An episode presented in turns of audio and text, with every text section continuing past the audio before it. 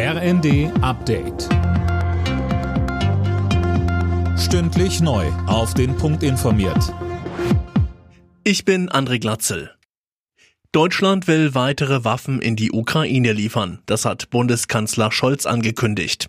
Darunter sind zusätzliche Flugabwehrsysteme und Bergepanzer im Wert von mehr als 500 Millionen Euro. Der ukrainische Botschafter Melnik dankte Deutschland für die weitere Unterstützung im ZDF und fordert, dass Waffen schneller an die Ukraine geliefert werden. Gerade vor dem Winter ist es wichtig, dass die Ukraine zeigt, wir können diesen Krieg militärisch gewinnen. Nur dann besteht eine Chance auf Verhandlungen und auf einen nachhaltigen Frieden. Deutschland und Kanada haben ein Wasserstoffabkommen unterzeichnet. Es sieht vor, dass in Kanada grüner Wasserstoff produziert und nach Deutschland geliefert werden soll. Die erste Lieferung ist für 2025 geplant. Im Gegenzug sagt Deutschland zu, Importeure und Verbraucher von grünem Wasserstoff zu unterstützen. Auch in diesem Jahr ist in Deutschland wieder weniger geerntet worden als normalerweise, so die Bilanz des Bauernverbands.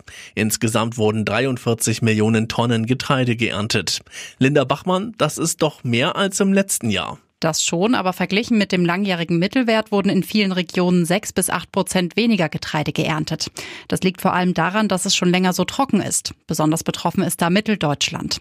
Bauernpräsident Ruckwied rechnet deswegen damit, dass die Ernte im Herbst dort auch deutlich schlechter ausfällt. Das betrifft vor allem Mais, Zuckerrüben und Kartoffeln. Wer Flüge bucht, soll die auch erst beim Check-in zahlen müssen. Zumindest wenn es nach der niedersächsischen Landesregierung geht. Die hat jetzt eine Bundesratsinitiative beschlossen, um die Vorkasse abzuschaffen.